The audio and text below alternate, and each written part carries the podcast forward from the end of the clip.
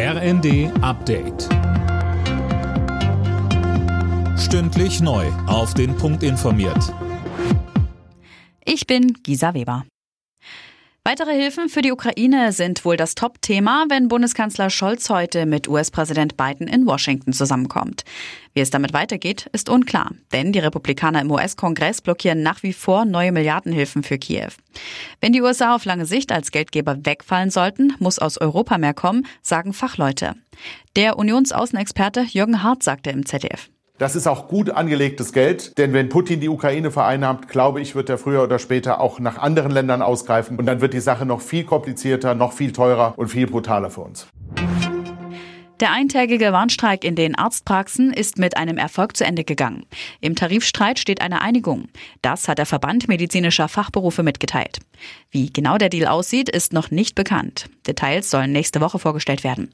Bundesweit waren rund 330.000 medizinische Fachangestellte und Arzthelfer zum Streik aufgerufen worden.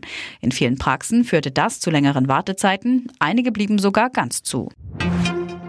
Paukenschlag in der Ukraine. Präsident Zelensky hat Armeechef Salushny gefeuert.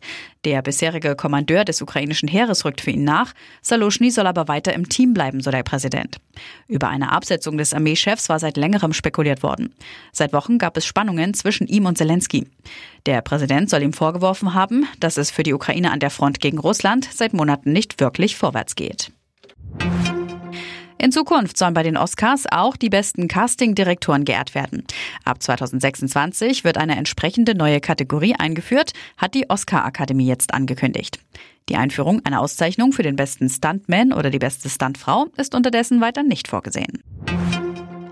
In der Gruppenphase der Nations League muss die deutsche Fußballnationalmannschaft gegen die Niederlande, Ungarn und Bosnien-Herzegowina ran.